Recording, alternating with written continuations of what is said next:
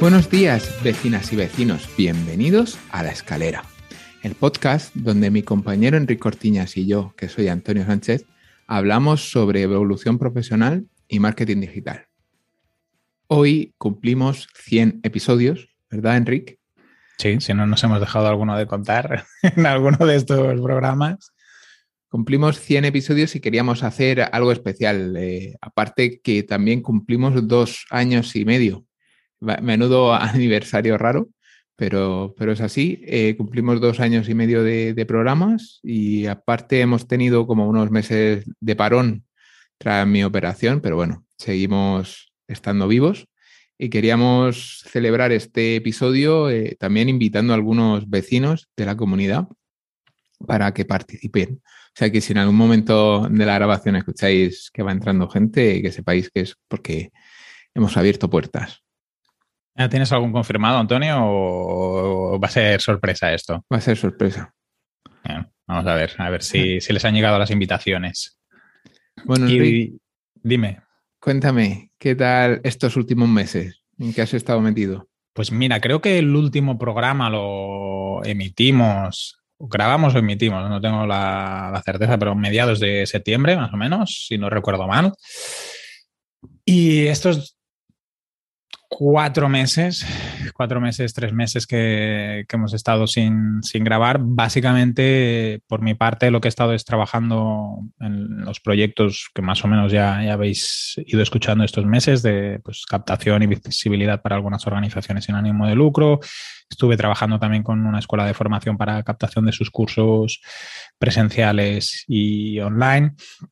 Y el último mes y medio he empezado a hacer un poco la, planificación del 2022, sobre todo porque este año dejé uno de los clientes así más estables que tenía, bastante, bastante grande, y con otro cliente pues al final no, no renovaré y entonces el 2022 sí que empieza con, algunos clientes estables, pero no tengo nada tan, tan, tan fijo como lo, que tenía este 2021. Entonces, este último mes y medio he estado trabajando en un poco identificar eh, situación de, proyecto, ver qué pasos tengo que seguir. También tengo pendientes muchas mejoras a nivel de posicionamiento, ¿no? que este año he estado trabajando en ellos, pero tenemos hecho la radiografía, lo que hay que hacer, pero falta la ejecución.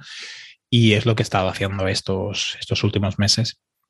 Muy, muy centrado en la parte de, los proyectos de clientes, en su captación, porque esta parte del año es la. Yo siempre digo que es, la, es mi temporada alta. Es mi, lo que para los restaurantes y hoteles es el agosto, julio, junio. Pues para mí es esta época, porque muchas organizaciones lanzan campañas. De hecho, me entró una en casi comenzamos a hablar con una organización a principios de octubre y entre que no se, se decidían, no se decidían, bueno, que empezamos la campaña en noviembre eh, de Navidad, ¿no? con lo que implica eso pues a nivel de intentar planificar todo, hacer todas las acciones y, que vaya bien ahora estos, estos meses, bueno, este mes y medio que nos queda todavía de mes, más que mes y medio de campaña, ¿no?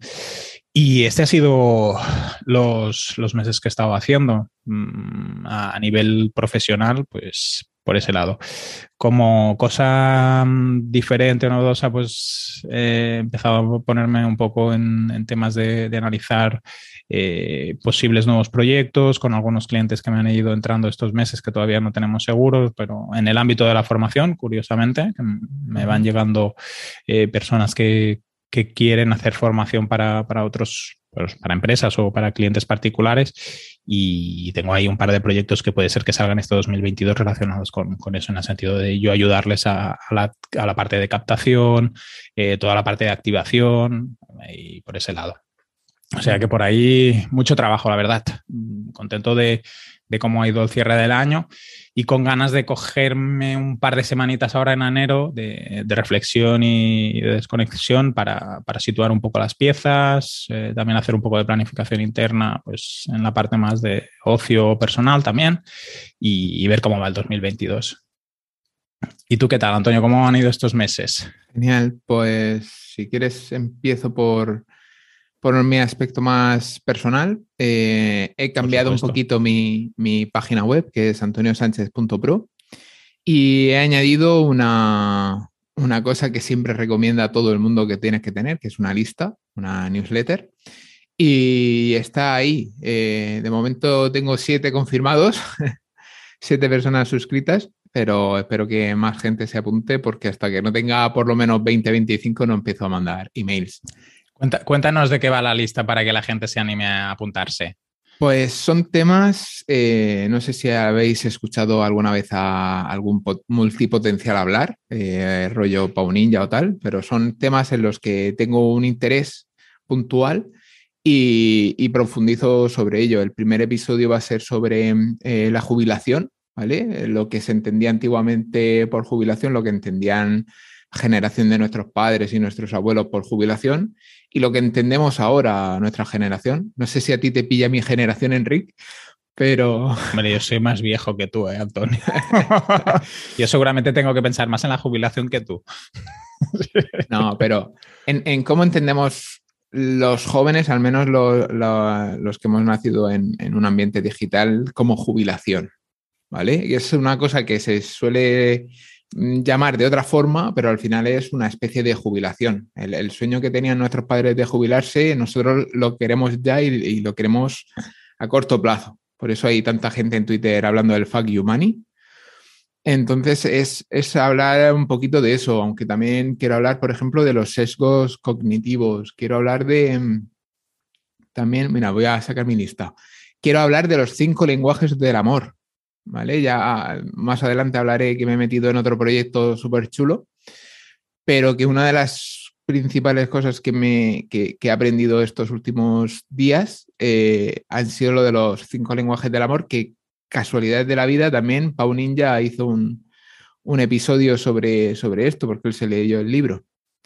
También, por ejemplo, hablar sobre por qué las empresas dicen que hacen de todo por ejemplo, las páginas web de estas corporativas que tienen 200 mil millones de servicios, pero que luego cuando le preguntas por alguna cosa de las que ofrecen, dice, no, no, eso no, eso no, eso es muy complicado. O también de, cómo algunos se complican la vida con algún tema de, moda en marketing, eh, yo que sé, que, que se inventan cualquier cosa y le ponen algún nombre. Esto lo hacemos con, con criptografía o esto es mediante blockchain. Hacemos el seguimiento de tus pedidos mediante blockchain. inteligencia artificial. Inteligencia artificial. Ordenamos los paquetes mediante. Y es un señor. Sí. un señor que se dio un golpe. Otra, cosa también, por ejemplo, quiero hablar también de, fallos en diseño en, páginas web famosas que tenemos a, la mano, de cómo también las grandes corporaciones se pueden permitir estas cosas que, están más que demostradas que fallan a la hora de, convertir usuarios en, clientes, pero que ellos se los pueden permitir. Yo que sé, también hablar de, de los test AB, ¿vale? En qué consisten y el origen y tal. Quiero ir tocando un montón de temas. Bueno, pues a ver si se va animando la gente a apuntarse y vas haciendo crecer esa lista. Empezarás a enviar a cuando tengas a 20 personas. 20, 25, sí. Ya los temas ya los tengo cogidos, pero ahora falta profundidad. Puede ser pues que, que nuestros oyentes se vayan apuntando, ¿no? Porque si no, bueno, te da tiempo para ir creando contenidos, que no sé si ya lo estás haciendo. Sí, sí, sí, sí, por supuesto. sí, haces un, poco de reservorio. Correcto. Luego, lo que comentaba con respecto a los cinco lenguajes del amor es que me he asociado con mi profe de disciplina positiva. Eh, la, conocí porque hace cosa de mes y medio, eh, o sea, mes y medio, no, año y medio, perdón, le hice la página web, llegó a través de una, de una diseñadora con la que suelo colaborar y, le hicimos la página web y desde entonces no he dejado de ayudarla. Y hace poco pues, se me ocurrió la gran idea de decirle, oye, vamos a asociarnos para hacer crecer tu, negocio y yo llevarme una mordida y, se lo vendí también que, que, aceptó. Entonces ahí estamos, vamos a empezar a colaborar ahora a principio de año para, para eso, para captar gente, gente interesada en, disciplina positiva tanto para, para aplicarla ellos como para, para poder dar, dar ellos formaciones de este tipo. O sea que cualquier persona interesada en esto que, que, esté atenta. También intentaré traerla aquí al, podcast para, entrevistarla, porque la verdad es que su, experiencia de vida es buenísima. Sí, es, interesante. Yo también tengo un par de personas con las que he estado trabajando estos meses que creo que pueden ser interesantes para, el podcast, evolución profesional, cambios, pivotar y eso que puede servir de referencia a muchas personas.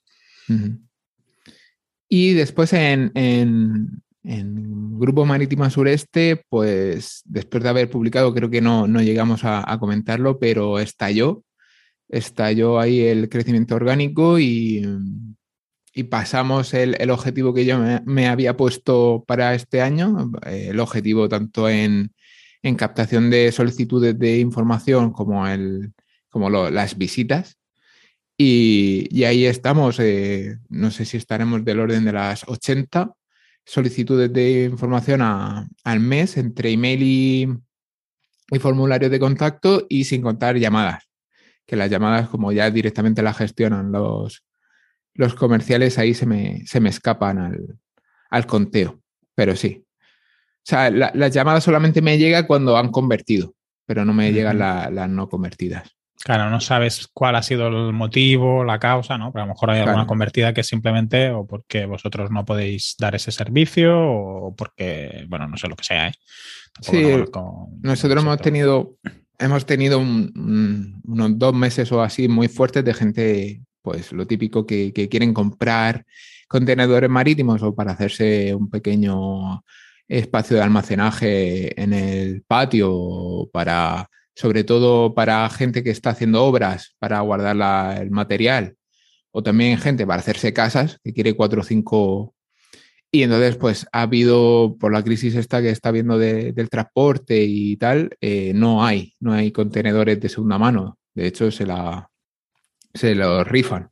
Están, el precio está tres veces más caro que, que hace un año.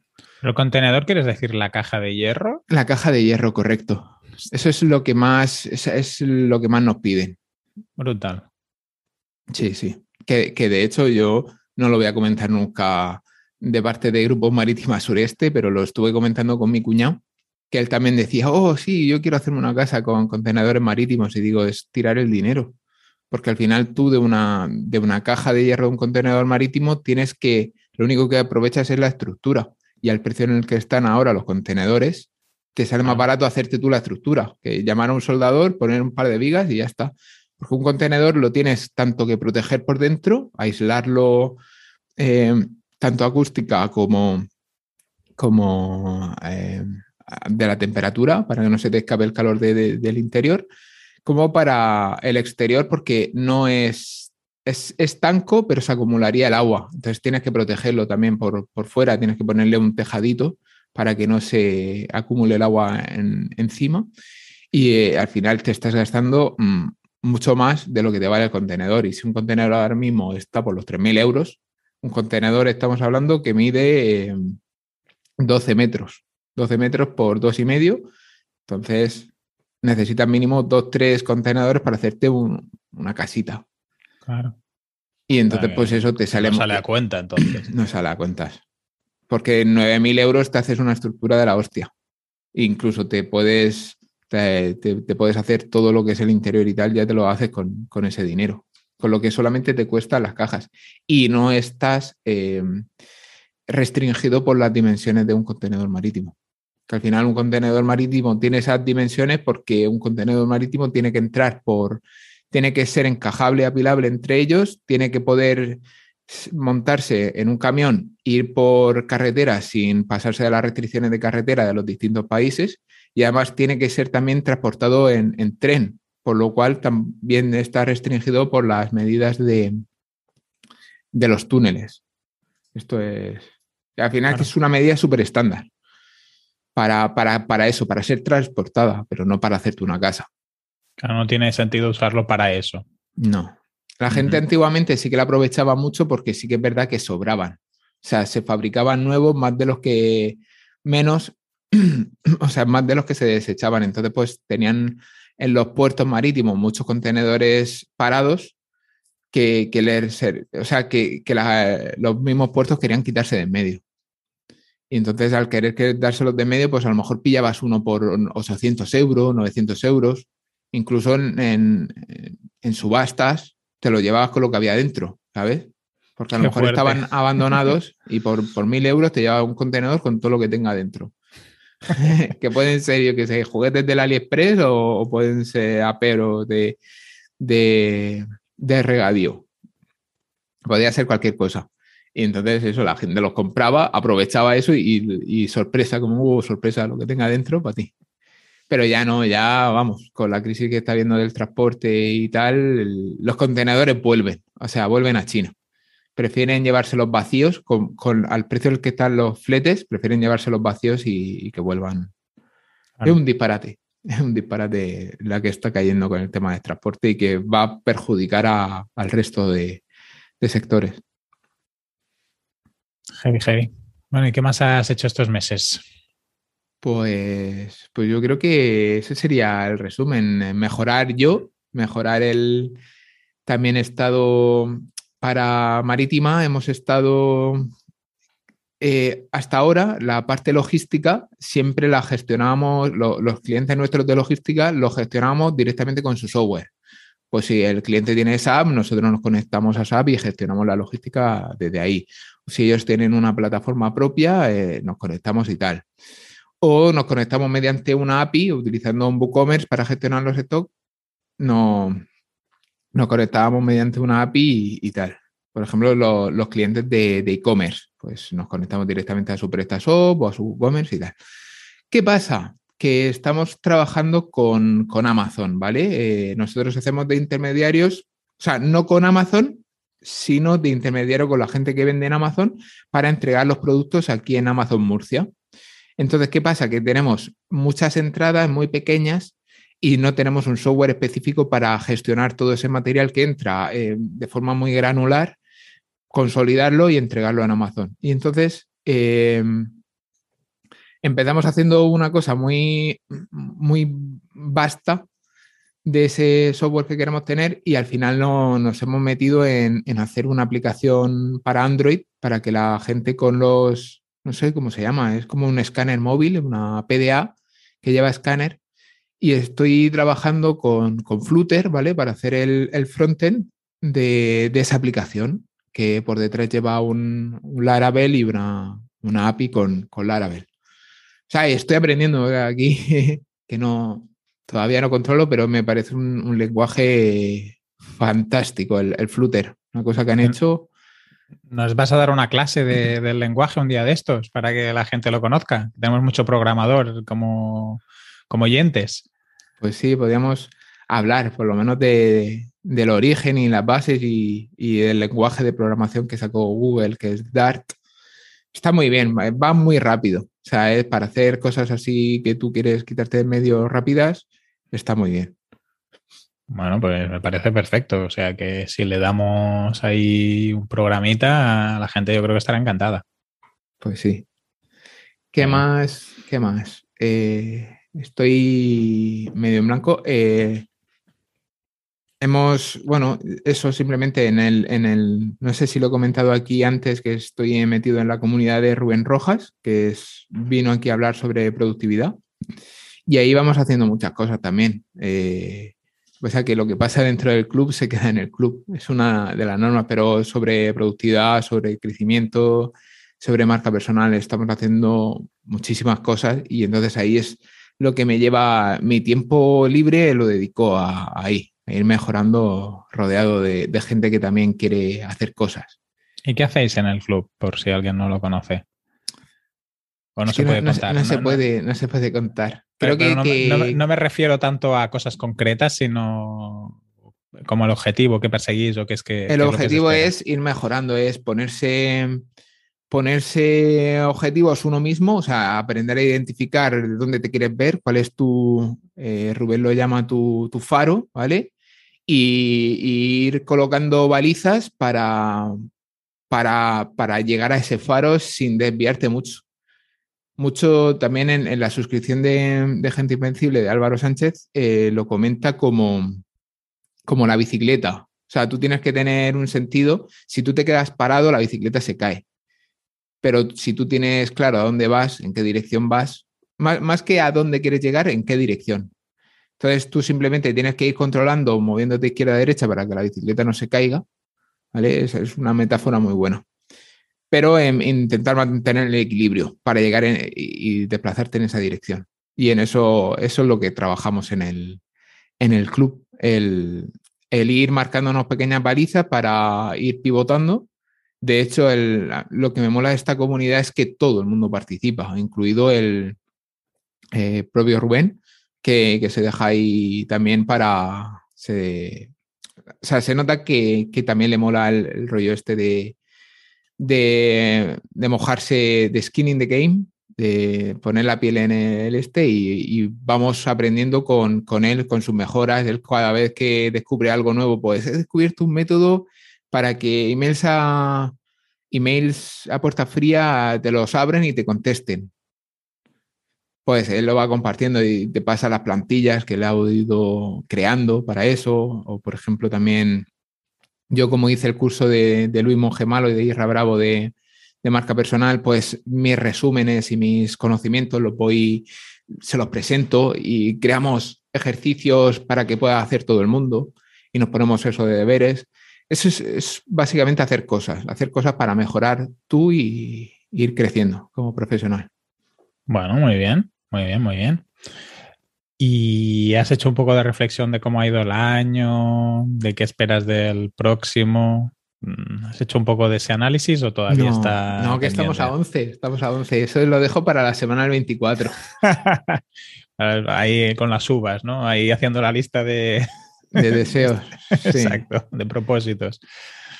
No, el, simplemente pues con el, con el proyecto este de disciplina positiva, el, se, lo, se lo planteaba a mi socia el el win despite failing, que qué podemos ganar, o sea, si esto no, va a ningún lado, ¿qué, nos llevamos en el camino?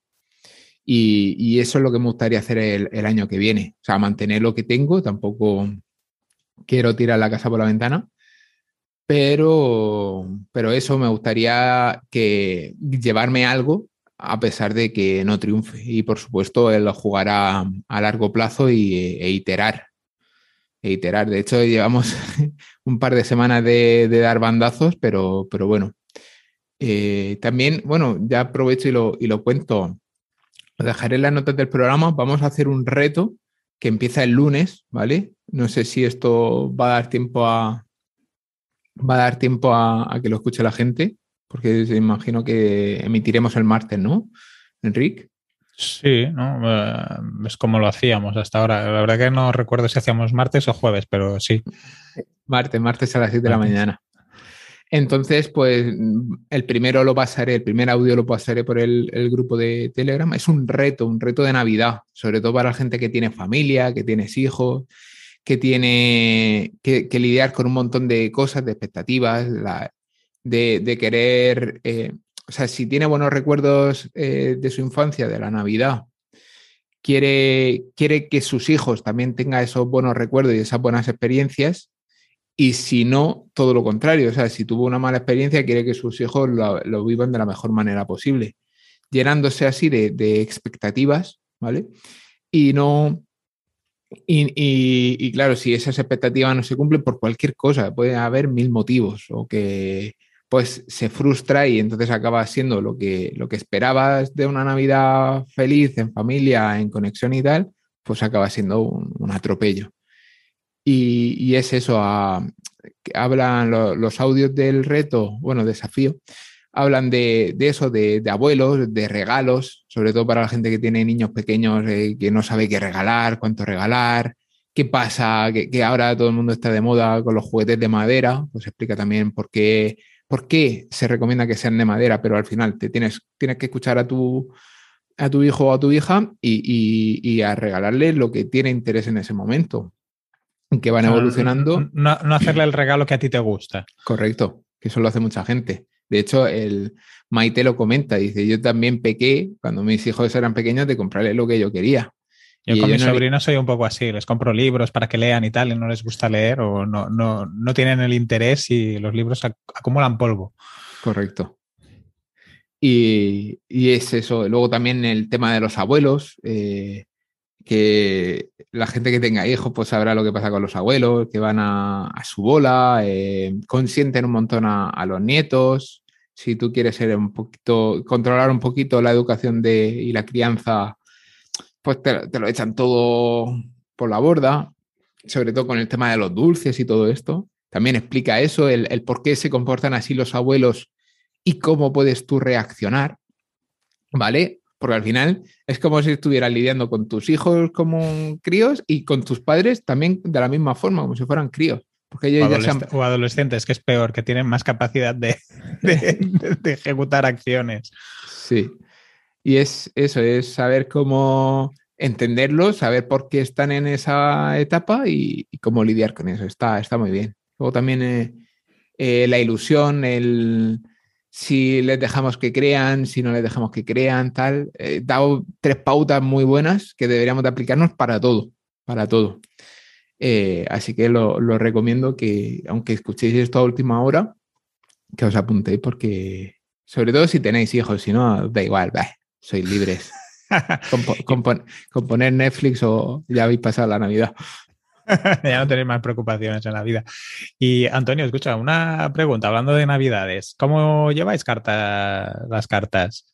Ay, sí, que quería hablar y no me acordaba. Pues ah, este año. Este es, vuestro temazo ahora en estas fechas. Claro, claro. Hemos empezado muchísimo antes, es increíble. La gente ya eh, no había terminado septiembre y ya estaba comprando. Y digo, ¿qué pasa? ¿Y se acaban las Navidades ya? La, crisis de los contenedores, que todo el mundo se está adelantando. Sí, sí. No, lo de septiembre era, era broma, pero sí que a finales de octubre ya empezaron a entrar las primeras y, hemos tenido un muy, muy bueno de noviembre y este mes tengo ahí el Data Studio que echa fuego porque estoy viendo que hay días que superamos el mismo día del año pasado y hay días que estamos por debajo y estamos ahí viendo, nos, estamos manteniendo, pero mola verlo ahí en tiempo real, lo de las ventas comparado con la del año pasado. En tema de, de captación de, gente interesada. El SEO es, lo que hemos trabajado este año, después de haber eh, palmado un montón de pasta haciendo toda clase de anuncios y tal.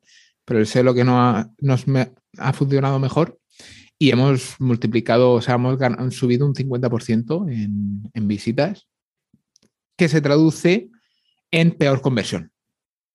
O sea, no es que hayamos crecido de la misma forma que hemos crecido los suscriptores, o sea, los visitantes no han crecido las ventas en esa misma proporción. Pero bueno, ha subido, ha subido las ventas. No me puedo quejar. ¿Y teníais alguna novedad, no? ¿Algún, ¿Alguna sí, hemos carta nueva? Hemos añadido un nuevo diseño y nuevos textos. Para si compraste la carta el año pasado, que no te encuentres con lo mismo. Y ya. sí, sí. Y ya para, para el año que viene ya pondremos un, que lo tenemos pendiente un selector para eh, eh, seleccionar distintos tipos de texto, porque sí que es verdad que la gente nos ha pedido mucho el texto en catalán, el texto en, euskera, el texto en galego, pero por vaguería. Hay no que internacionalizar esto, Antonio. que empezar a internacionalizar. y en esas estamos. Muy bien, tío, pues mm, pinta muy bien esta Navidad también con, las cartas, a ver si todavía quedan días, o sea que seguro que tenéis ahí un subidón final, que seguro que los números van muy bien, me alegro mucho, muy bien, genial. Pues de 2021 ya hemos hecho el repaso, 2022, ¿qué vamos a hacer con el podcast? Aprovechando que todavía no tenemos a los vecinos por aquí hablamos un poco con, los oyentes a ver qué va a ser del podcast este 2022. Les contamos un poco nuestra, nuestra previsión y idea.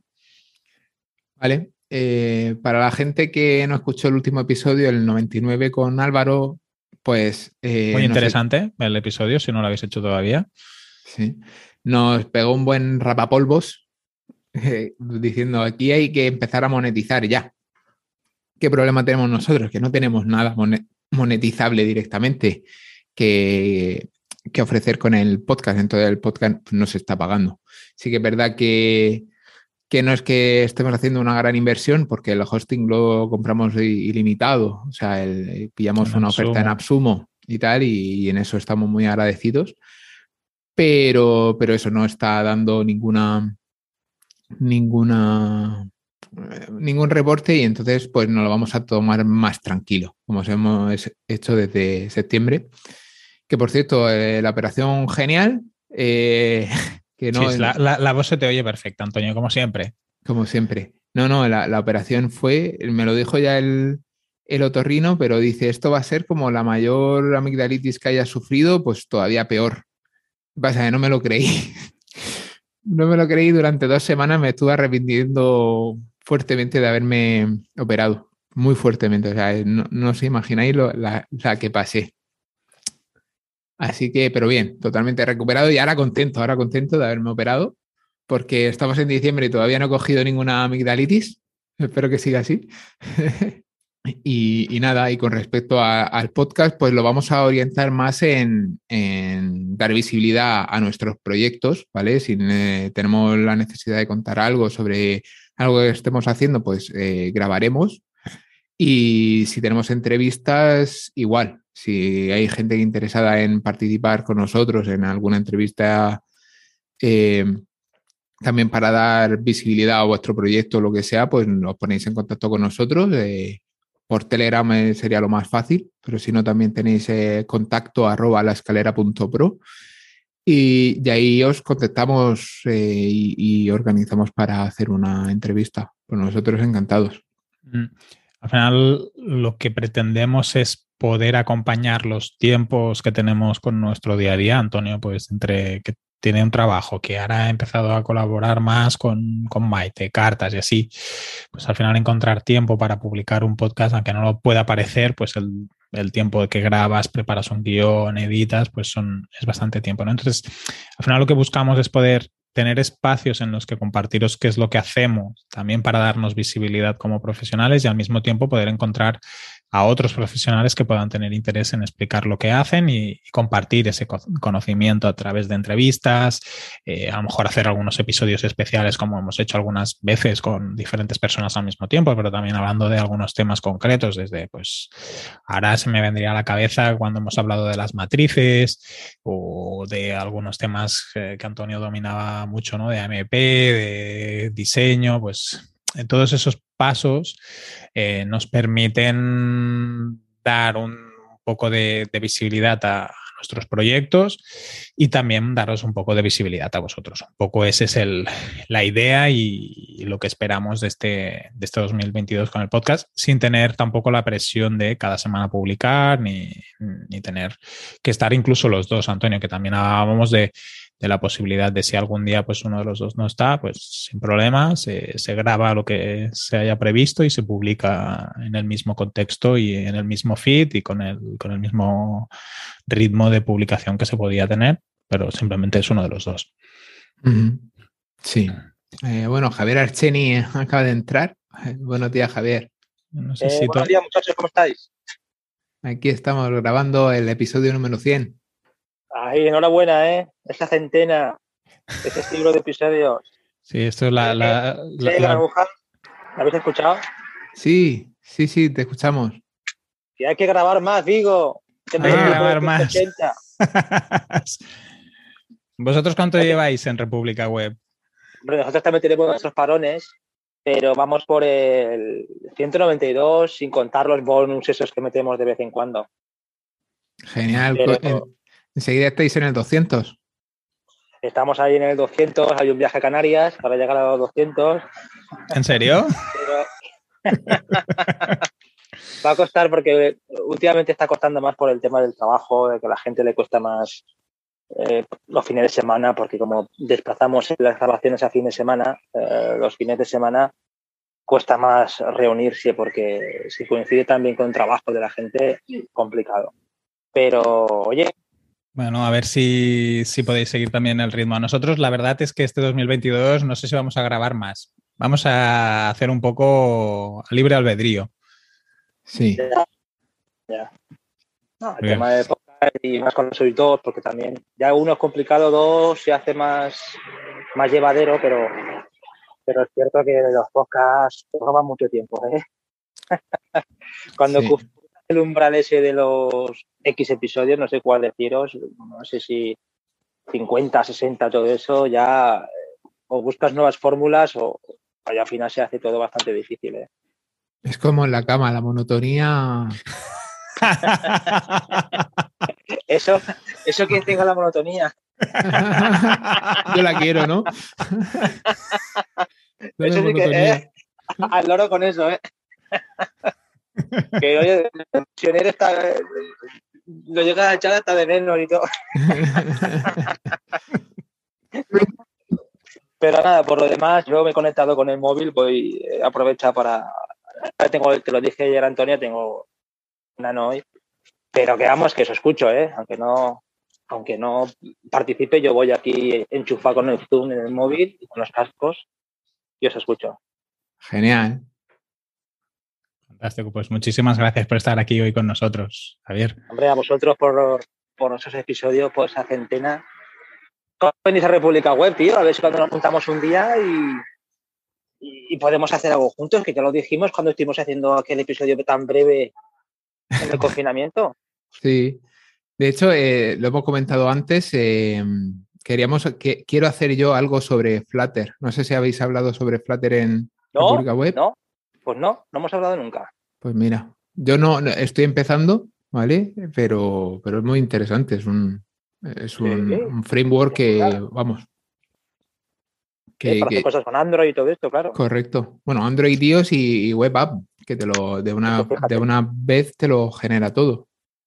Pues tú fíjate, pues fantástico. Sí, sí, de hecho, yo creo que lo comentaba el otro día también, o lo he comentado muchas veces, que que a mí sí que me gustaría que República Web fuera en ese escaparate o, esa, esa, esa, tribuna donde uno pudiera venir a contar lo que, lo que buenamente ha aprendido o está desarrollando, ¿sabes? Para mí sería el modelo perfecto, porque yo trabajaría mucho menos y el contenido sería más, más interesante, más variado. Pero vamos que yo creo que es un, a ver, es un, para mí es un, es lo ideal, el, tener eso, una, una tribuna que por eso el nombre de República Web me viene bien por eso, porque es una forma de tener una especie de, de, de riostra, ¿no? De, de los romanos, ¿no? Cuando tenían ahí en el foro, el tener ahí en un sitio, una forma pública donde la gente pueda comentar y hablar cosas. ¿Sabes? Para mí sería cojonudo, pues ya que, oye, pues ya he aprendido algo de pues me venga a contarlo. Aunque sea un máster, ¿sabes? Que sea una introducción, porque muchas veces la gente lo que necesita es eso. Pues, sé que existe esa tecnología, pero si alguien me cuenta los, el, el 1, 2, 3, pues fantástico. Yo encantado de la vida. Sí, sería eso. Si estoy aprendiendo, me parece que es una cosa que está muy, muy fácil de aprender, sobre todo si tienes conceptos de un poco de JavaScript y un poco de programación orientada a objetos ya te puedes meter de, cabeza, porque es como es un framework que ya lo tienes todo, simplemente tienes que ir sacando componentes y configurarlos y ya está, y ponerlos en el orden que mejor te convenga. Ya, cuando quieras pasarte, tanto con una cosa como con otra, las puertas de la República están abiertas para ti. Y para todos.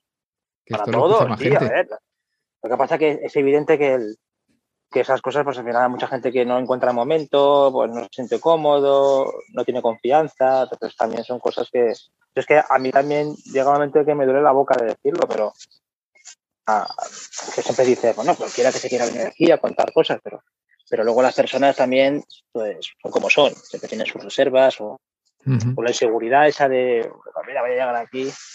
El otro día lo comentaba, estuve en una intervención tan breve en el podcast este de Wificando, de Abel y no sé si lo conocéis, Abel y Robert, que también tienen un podcast, eh, quizá un poco también un poco como lo vuestro, pues hay projects, eh, vuestras eh, experiencias profesionales, personales, y lo comentaba también, ya, el, algo un poco de ruido, que, que también estaba, que, que no parece como que siempre sea un tío súper experto en algo porque resulta que tiene un poca y tal, para nada. O sea, que no, ese perfil de profesional que está por encima de la media, vamos, desde luego no lo tengo, ¿eh? El cabrón de Android siempre dice, yo sí.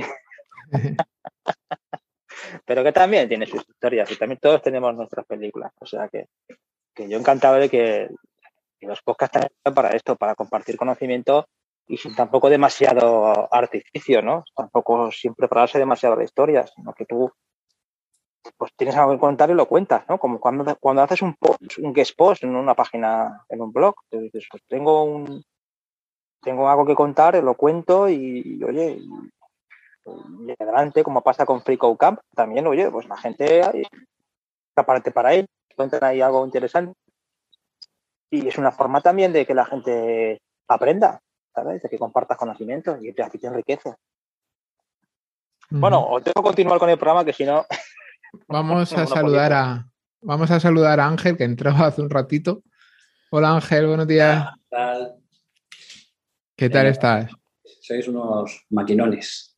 Maquinones, ya 100 episodios. Aquí el que llega, llega, y el que no llega, no llega. Yo todavía no he arrancado por el primero, así que tú fíjate si me saca.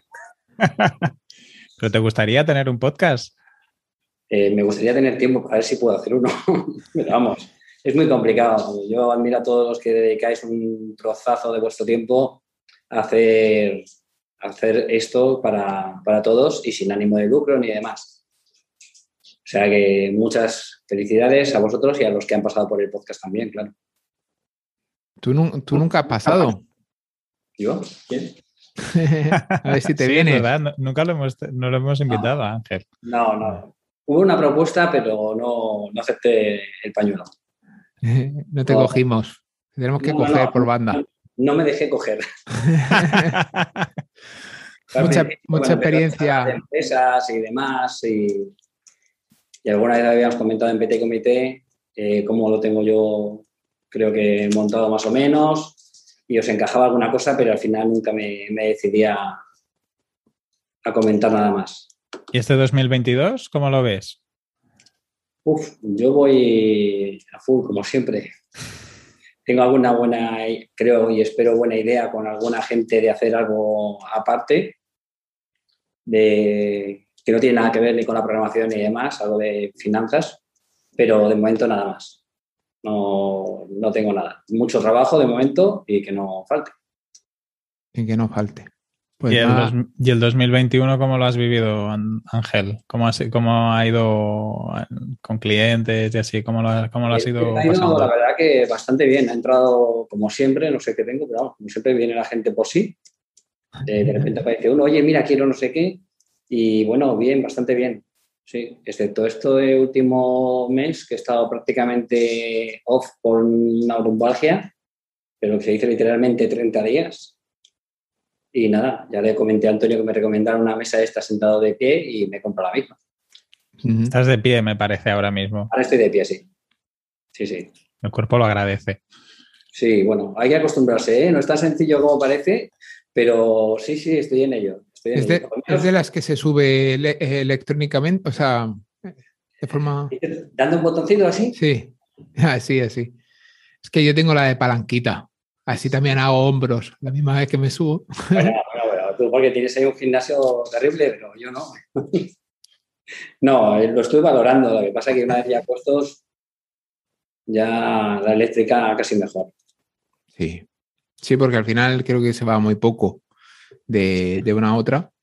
Y... es que yo, como me conozco, sé que al final, por no darle a la palanquita, entonces a lo mejor no la utilizaba tanto. Y luego es más difícil estar contando las vueltas, saber cuántas vueltas tienes que darle para subir y bajar. Pero vamos, así con el botoncito, bien, la he montado esta semana, así que muy bien, la verdad. ¿Qué te iba a decir, Ángel? Eh, ya que te pillamos por aquí, eh, ¿cómo captas tú? Como dices que, te vienen solos, eh, ¿cuál es tu principal fuente de, captación de nuevos clientes? me sabe mal decirlo, pero no hago nada. ¿Algo harás bien? ¿Algo harás bien? Eso sí, el boca a boca. Pero llevo con el boca a boca 16 años. Trabajar bien a los clientes, ¿no? Al final. Sí, al final sí. Siempre Muchos no quieren el tema del teléfono y demás, pero yo creo que para mí es un punto fuerte. Eso de esa puesta de moda de no dar el teléfono y demás. Sí que es verdad que me estoy planteando tener dos líneas. Pero de momento el tema del teléfono me funciona muy bien, el soporte muy bien, los voy educando. Cualquier cosa que me piden por WhatsApp, Telegram o por teléfono, les recalco que primero tiene que entrar ticket a través de correo electrónico y a partir de ahí ya pues empiezan, aunque esas te pongan, oye, mírame las facturas o cualquier cosa de WooCommerce o mírame la página principal que te dice que me faltaba no sé qué. Cualquier cosa de esas, pero por lo menos ya tener una, una forma de administrar el trabajo de entrada. Pero vamos, ya te digo, es más que nada gente que viene, sobre todo también entrando por los mantenimientos web. De ahí me como cada morro terrible, pero bueno. Sí, algún, algún, alguna lotería te debe tocar, de las malas. Sí, sí, pero bueno, de normal la gente viene, entra muy bien, entra muy bien y la verdad que siempre, siempre entra alguno más que sale. Esperamos, bien, bien. Sí, el otro, yo el otro día con Antonio también se lo decía, que este año tampoco no he hecho nada de captación y todo lo que llega al final, el boca a oreja es el 85%. A lo mejor alguien de que has conocido en algún sitio, un poco más algo que le has enviado un correo, pero todo boca a oreja. Es la son los comerciales que realmente tenemos a, nuestro, a nuestro lado. Dar un buen servicio y que, que te recomienden, sin vender sin vender. Sí, sí.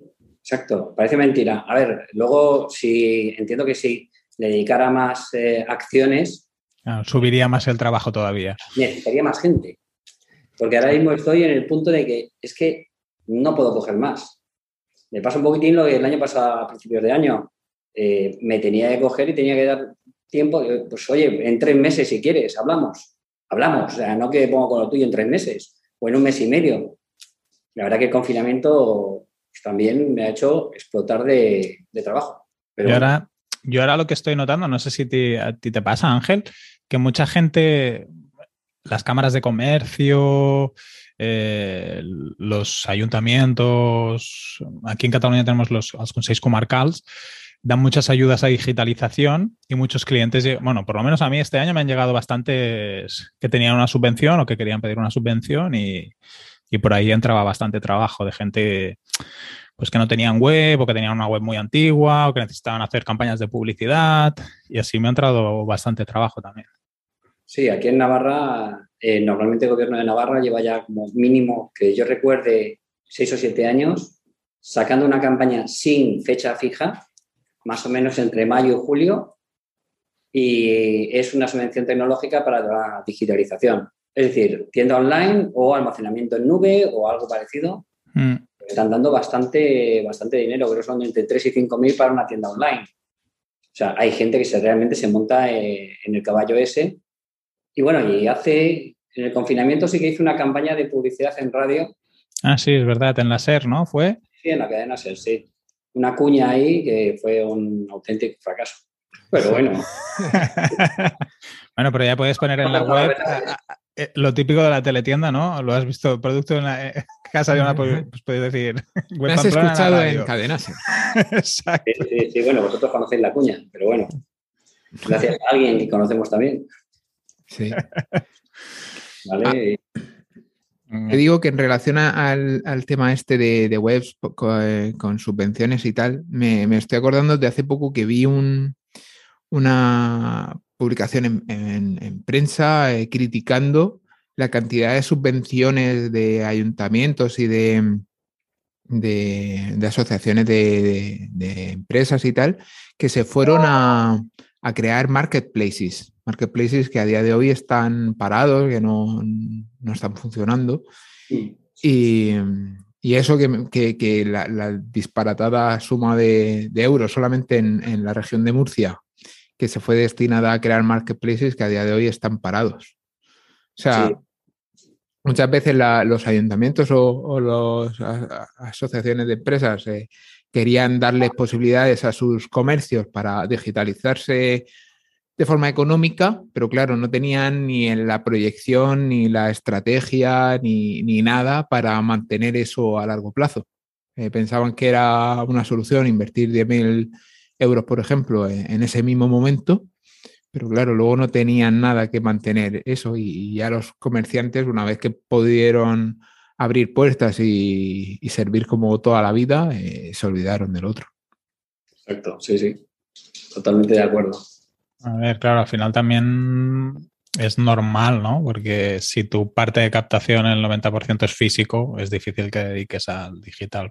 Yo no lo veo mal porque también le pones a personas que a lo mejor no eran conscientes herramientas que tienen a su lado. Yo, por ejemplo, este año hemos hecho con, la librería, Antonio, que sería el ejemplo, una persona que todo era físico, mm, llegó el COVID, dejó de poder trabajar eh, en, las ferias, ¿no? Y, bueno, pues el señor decidió hacerse una tienda online para para poder seguir vendiendo. Y, bueno, y ahora seguro que no es lo que más rendimiento le da, pero lo tiene ahí y, le va generando sus, ingresos extras que, van más allá de lo físico. Yo no veo mal. Claro, los marketplaces creo que es un poco diferente el concepto y, es intentar competir contra grandes, que a nivel local es muy complejo. Claro, me, refería, me refería más a eso, al tema de, de los marketplaces pagados con dinero público, ¿vale? Que, se han ido a la porra porque directamente no, no creo, o sea, eh, fueron una en plan, ¿qué solución damos a este problema?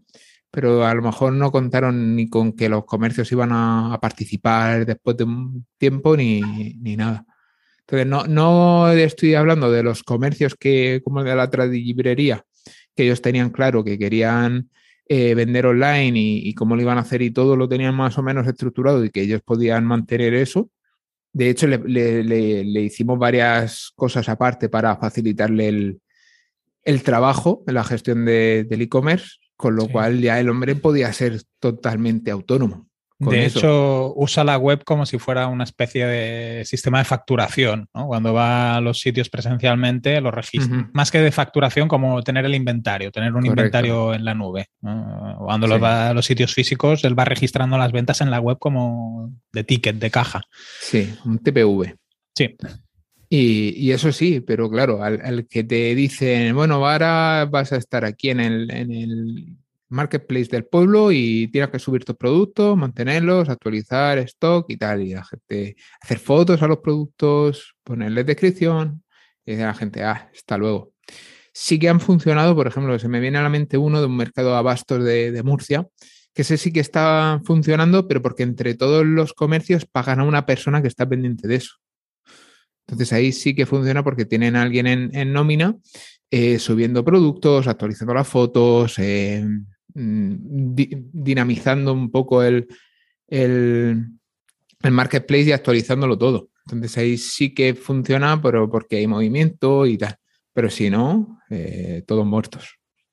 Sí, sí, yo tengo un cliente también que más o menos como este último caso que tú has dicho, el tío tiene su carnicería, tiene su matadero, tiene su propia crianza y demás, y a pesar de que pueden vender directamente, han puesto también los huevos en la parte online y tienen un buen tajo de venta online, porque llegan con carne ecológica a cualquier parte de España. Y la verdad que ahí la, han clavado. Estás hablando de esos, de esos chuletones que saben a, De los chuletones que le mandas a Antonio de vez en cuando. Eh, el chuletón ese que sabe agua de manantial, que estás comiendo y, te, te, imaginas pasando por el Prado. Eso es, es, es otro nivel. Esa carne es otro nivel. Me refiero al chuletón ese que te hicieron hacer pasado, pasado, pasado, pasado, pasado, casi quemado para que se lo comieran otras personas. no, te mando más fotos. que, te sentí llorar al otro lado. Qué, lagrimones. Qué lagrimones, sí. Buenísimo, buenísimo esa carne. Era, ¿puedes decir el nombre? ¿Cómo era el finca? Eh, eh, carne ecológica fincasarvil.com. Finca Sarvil. Si pones finca Sarvil con B, eh, sale seguro. Sí, sí, es carne ecológica espectacular. De hecho, te, te ponen la, a las paquitas corriendo por el Prado. Sí, el vídeo, ahí. Eso está aquí cerca de, de, Pamplona, está a 15-20 kilómetros, una finca enorme al lado de Chauri, que hay unas cerezas también estupendas. Eh, pues ahí están, en el Prado, en altura, casi arriba de todo de la montaña, y ahí las tienen. No sé si me dijeron que tenía una variedad de hectáreas, voy a decir 40.000, por ejemplo, no sé cuántas son, pero bueno, muchísimas. Y además lo bueno que tienen es que no es masificado.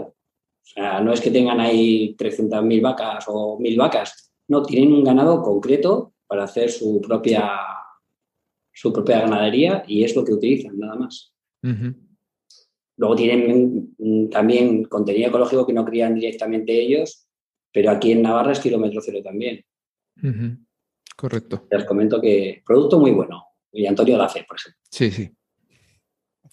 y aparte han sabido ver la digitalización, la importancia de la digitalización, ¿no? Que eso es caso interesante también. Y es eso, es que les sobra, o sea, porque ya te digo, tienen dos o tres carnicerías en Pamplona, otro de los socios se encarga del ganado y otro se encarga de lo que es la venta online. Y es que están, lo ves y van, que, no, que no paran. Sí, sí. Lo que tengo miedo es que suban los precios y ya no nos podemos permitir. Compré el otro día el cochinillo, madre mía, madre mía, qué precioso. Es que es verdad, es que, o sea, no, no, no te explicas cómo puede tener ese tipo de ganadería el mismo precio que, que, la otra masificada. Sí, sí. Es, buenísimo. Aquí en, Murcia también, con el tema de la pandemia, un par de, ganaderías eh, también se, hicieron súper virales porque te, mediante Segur Frío te hacían llegar la carne en el mismo día. Eh, carne recién, recién, no sé si se puede decir esta palabra, recién, no, procesada no, porque queda mal, pero que, básicamente del, mismo, del mismo día a, tu casa. Y, sacrificada, quieres decir. Sacrificada, sí. Iba a decir, es que no sabía cómo... cómo Asesinada, ibas a decir. Pero sí, del mismo día eh, y vamos, se hicieron súper súper famosos porque cuando nadie podía salir y tal, tenías carne de primera porque ellos eran proveedores de, los mejores restaurantes de Murcia. Y montaron su tienda online, una buena, muy buena imagen, una muy buena fotografía. Y nada, a vender como, churros. De hecho, yo he comprado eh, en muchas ocasiones y, y tienen todo tipo de, carne, de, sobre todo de, carne premium de distintas partes de, Europa. O sea, tienen cosas súper específicas, porque ellos eran proveedores de, restaurantes gourmet. Hemos terminado hablando de carne, no sé por qué. ¿Qué te gusta? Sí, sí, sí. Pero es que es eso, es el, de cómo gente, que lo podías extrapolar a cualquier cosa, de cómo gente durante el parón que tuvieron se supieron reinventar rapidísimamente con una fuerte inversión, porque ya te digo que esta gente contrataron al mejor estudio de fotografía de, Murcia. Buenas fotos, buena imagen corporativa, una buena web, mm, ágil y que funciona bien y a vender, vamos, como churros. De hecho, se tienen en plan a influencers y todo en nómina. Influencers de la carne, imagínate hasta qué punto hemos llegado. Bueno, hay un tío de estos que, va a comer eh, solo carne, ¿no? Hamburguesas y chuletones por todos los lados. ¿En América o aquí en España? No, aquí, aquí, aquí en España. Hay un, hay un, hay un influencer, flipé, porque creo que hizo una comparativa de hamburguesas, de carne de, hamburguesas. Iba el tío y se comían unos pedazos de hamburguesones así, enormes. De, golpe, eh, yo con él. del el programa este americano que había de que se tenía que comer toda la comida que le ponían y le regalaban una camiseta del centro o algo así. Eh, ¿Crónicas carnívoras? Ese, ese. Algo parecido, pero aquí en España y más en plan promoción que no es. Bueno, también promoción. Pero bueno, sí, sí. Pues genial. Pues bueno, ya te hemos terminado de hablar de carne. sí. Sí, porque a ver si pillamos algún vegano por ahí y le, sienta mal y deja de escucharnos. Tenemos que poner luego un disclaimer. Entre el minuto 55 y el 106 hemos hablado de carne. Puede pasar. pero eh, chicos, el tema ese, perdona que me meta por aquí, el, tema este de la comida tiene un tiro muy fuerte en Internet. ¿eh? Todo lo que está relacionado con, con gastronomía de calidad o así local, eh, yo también soy testigo de que tiene un tirón fuerte. Tampoco hace falta, por supuesto, esto que estáis contando de Murcia, eso está montado ya muy bien, ¿no? Pero pequeños productores en sitios eh, que a priori tampoco tienen unos medios tecnológicos muy grandes, pues oye, están vendiendo aunque sea por, por WhatsApp, por, por Facebook Messenger, atendiendo los pedidos, todo muy, muy, muy rudimentario, pero no deja de, responder a una demanda fuerte que hay por parte de mucha gente que, oye, el tema de la comida tiene mucho guion. A mucha gente le gusta comer bien, o sea, que o das un homenaje de vez en cuando. Eso acordaos cuando los primeros que tuvieron así también mucha mucho predicamento con la venta online fueron los vinos, ¿sabes? o sea, que todo el tema de estómago, eh, tema de internet gusta. O sea, es un, es un acompañamiento importante. Y luego por, por apostillar también lo que decía Enrique, yo también estoy de acuerdo que la función pública ahí juega un papel importante porque es una arranca, hace de dinamiza mucho esa inversión que muchas veces hay mucho miedo eh, por parte de las pequeñas empresas a, a, cometer algún proyecto digital, aunque siempre estaremos de acuerdo en eso, casi siempre caen luego por la parte del acompañamiento. A partir de que el proyecto salga, pues se ha montado, pero todos sabemos que un proyecto es el 5% es la, el lanzamiento, el resto es el día a día, eh, la logística, eh, la promoción, ¿sabes? Eh, lo que decía antes también Antonio, pues si estos de Murcia pusieron una persona ahí encargada de, de promocionar todo eso, es que sin esa figura o ese acompañamiento es imposible. Es que lo otro sería un milagro.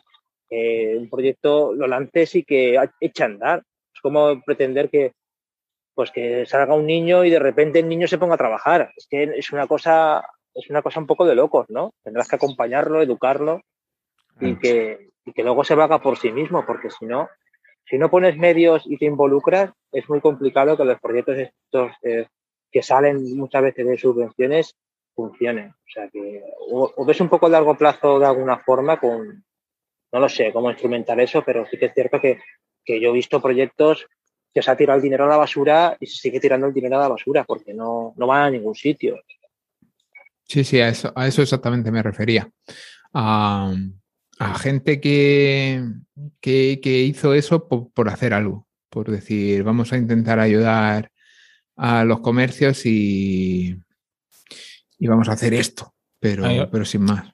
Yo lo que veo positivo es que ayudas a gente que de ninguna manera mm, a lo mejor se pondría en ciertas inversiones por desconocimiento o porque incluso no sé, yo con algunas personas con las que he trabajado, pues hacer un gasto de 2.000 euros en una página web sin tener la certeza de que va a repercutir aquello es muy complejo, muy difícil, porque son pequeños comercios de barrio y poco más, ¿no? Claro, el problema es que muchas veces las subvenciones se acotan a una inversión puntual, no, a medio o largo plazo. Y luego también falta la formación, ¿no? que yo creo que serían dos patas paralelas, ¿no? que las personas mm, pues, pudieran tener una formación un poco más específica, aunque hoy en día, bueno, hay formación barata en, o muy económica, no, ya no barata, para, para mejorar esa parte y que pudieran tener un acompañamiento, como decía Javier, porque claro, si tienes un acompañamiento en el que sea puntual de vez en cuando para hacer correcciones, pues eso ayudará. Tú, Javier, justamente tenías un proyecto, es que ahora no recuerdo si eras tú, pero diría que sí, de una panadería, ¿no? Que estaba vendiendo online. Sí, ese es Nacho, mi amigo Nacho, que, que si no fuera porque pues tiene la suerte de, a ver, suerte, entenderme, no es fácil encontrar una persona que, que te dedique tiempo, que tampoco te engañe y te venga a contar milongas. él está trabajando, él venía de tener hay mucho pequeño productor que se intenta buscar la vida con soluciones, montan un PrestaShop o se hacen ellos mismos un WordPress, un WooCommerce, pero luego la realidad es que eso luego naufraga porque siempre da un problema y siempre te atasca. Nosotros lo vemos más fácil porque estamos en el día a día, pero el que no conoce eso llega un momento en el que se agobia o deja abandonado, hay errores. Entonces, este, este chaval es un ejemplo de lo que yo comentaba antes. Él tiene una, en una panadería familiar en un pueblo de Jaén, él ya, ya venía de vender mucho, bueno, mucho, entenderme, pues hace sus cosillas por WhatsApp y por, y por, y por las redes sociales. Entonces, eh, mucha gente ya sentía la, la, la, necesidad de comprarle de manera directa con todos los inconvenientes que, que llevaba, ¿no? O sea, que sus clientes son los, eso se, bueno, Antonio no sabe muy bien, porque Antonio también tiene familia allí, en, en aquella zona. Hay mucho inmigrante, hay mucha gente que se fue a esos pueblos en los años 60, 70, pero vuelven porque mantienen raíces, vuelven. Entonces, ese tipo de, negocios, hay muchos productores que, que mantienen ese, ese lazo sentimental con la tierra. Entonces, compran muchos productos de aquella zona pues porque le recuerdan a su juventud, les gusta el sabor, es, se identifican mucho. Entonces, tienen mucho ganado por ese aspecto. El, y esta persona, pues oye, hemos, yo le hice una sencilla página web sencilla, pero bueno, hay que hacerla. con WooCommerce porque venía de un PrestaShop, pero a mí PrestaShop, particularmente para proyectos pequeños, me parece un dilate, un monstruo, lo veo demasiado sobredimensionado. Eh, y con el WooCommerce, pues esta persona ya está vendiendo. Es decir, ojo, él vende en todos los canales que puede. O sea, que yo creo que eso es interesante. Es decir, oye, pues no por tener una tienda online voy a, dejar de vender por, por, por, otros caminos, ¿no? Porque, por ejemplo, el WhatsApp tiene el catálogo de, productos en el que tú puedes agregar los productos, hacer una cesta y luego él te llega el pedido y tú lo tramitas. Es verdad que luego tienes que estar mandando los datos de pago, confirmando la transacción, o sea, es un poco rollo, es un poco mecánico, pero vendes. Queda poco para que WhatsApp Business ya meta pasarela de pagos, ¿eh? Claro, claro. Entonces, eh, esto hay que tener la mente muy abierta. Incluso este, este chaval eh, hace cosas así un poco experimentales con respecto al Facebook eh, Marketplace que, es, que aquello es un, es un zoco, porque vosotros habéis visto el marketplace, eso es un zoco. Eso es una cosa que entras allí, uff, no sabes ni por dónde meterte, pero, pero sí que es verdad que, que, mete allí sus publicaciones y encuentra clientes ahí también, ¿eh? O sea, que, que se quiere buscar la vida como un negocio pequeño, un productor pequeño con un producto propio. Hoy en día, como le meta ganas con un teléfono móvil, se, busca la vida. Pero eso él le dedica mucho tiempo y él tiene la, él tiene la, dificultad añadida de que él es un negocio familiar, eh, el hermano no casa con todo este tipo de cosas porque el hermano pasa completamente de esto, eh, se fija más en el reparto diario, en, las panaderías tradicionales.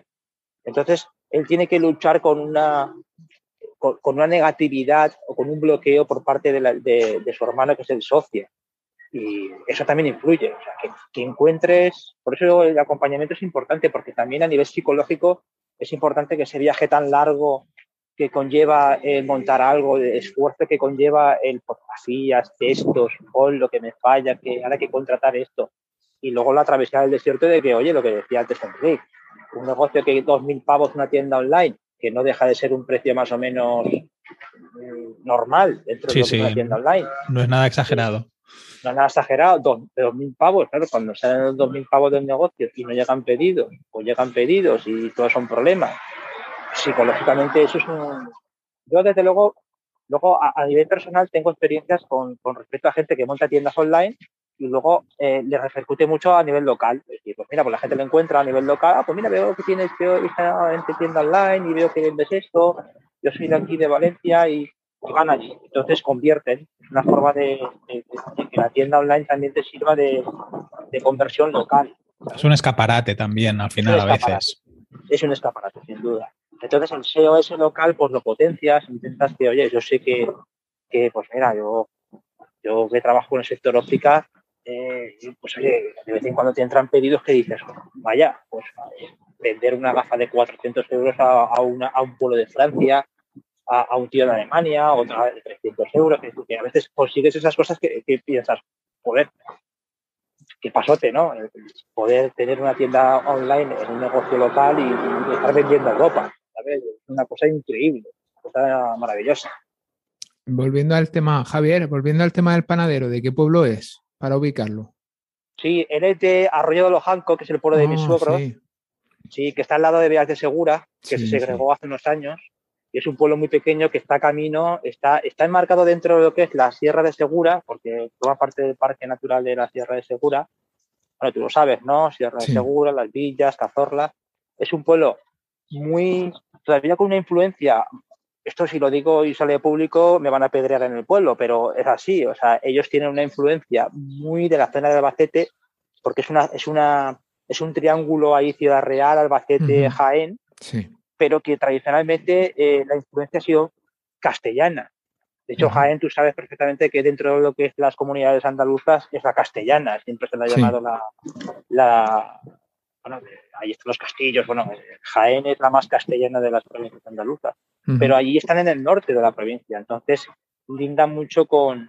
Es una, es una zona muy, tradicionalmente muy pobre en el sentido de que no ha tenido los servicios, sigues arrastrando un, atraso histórico en la parte de comunicaciones, en la parte económica, por lo que decía antes, hubo una inmigración masiva, que eso es una cosa increíble, porque eso en, el, en la década de los 60 la inmigración hacia, hacia Valencia, Madrid, Barcelona, eh, Murcia fue, fue increíble.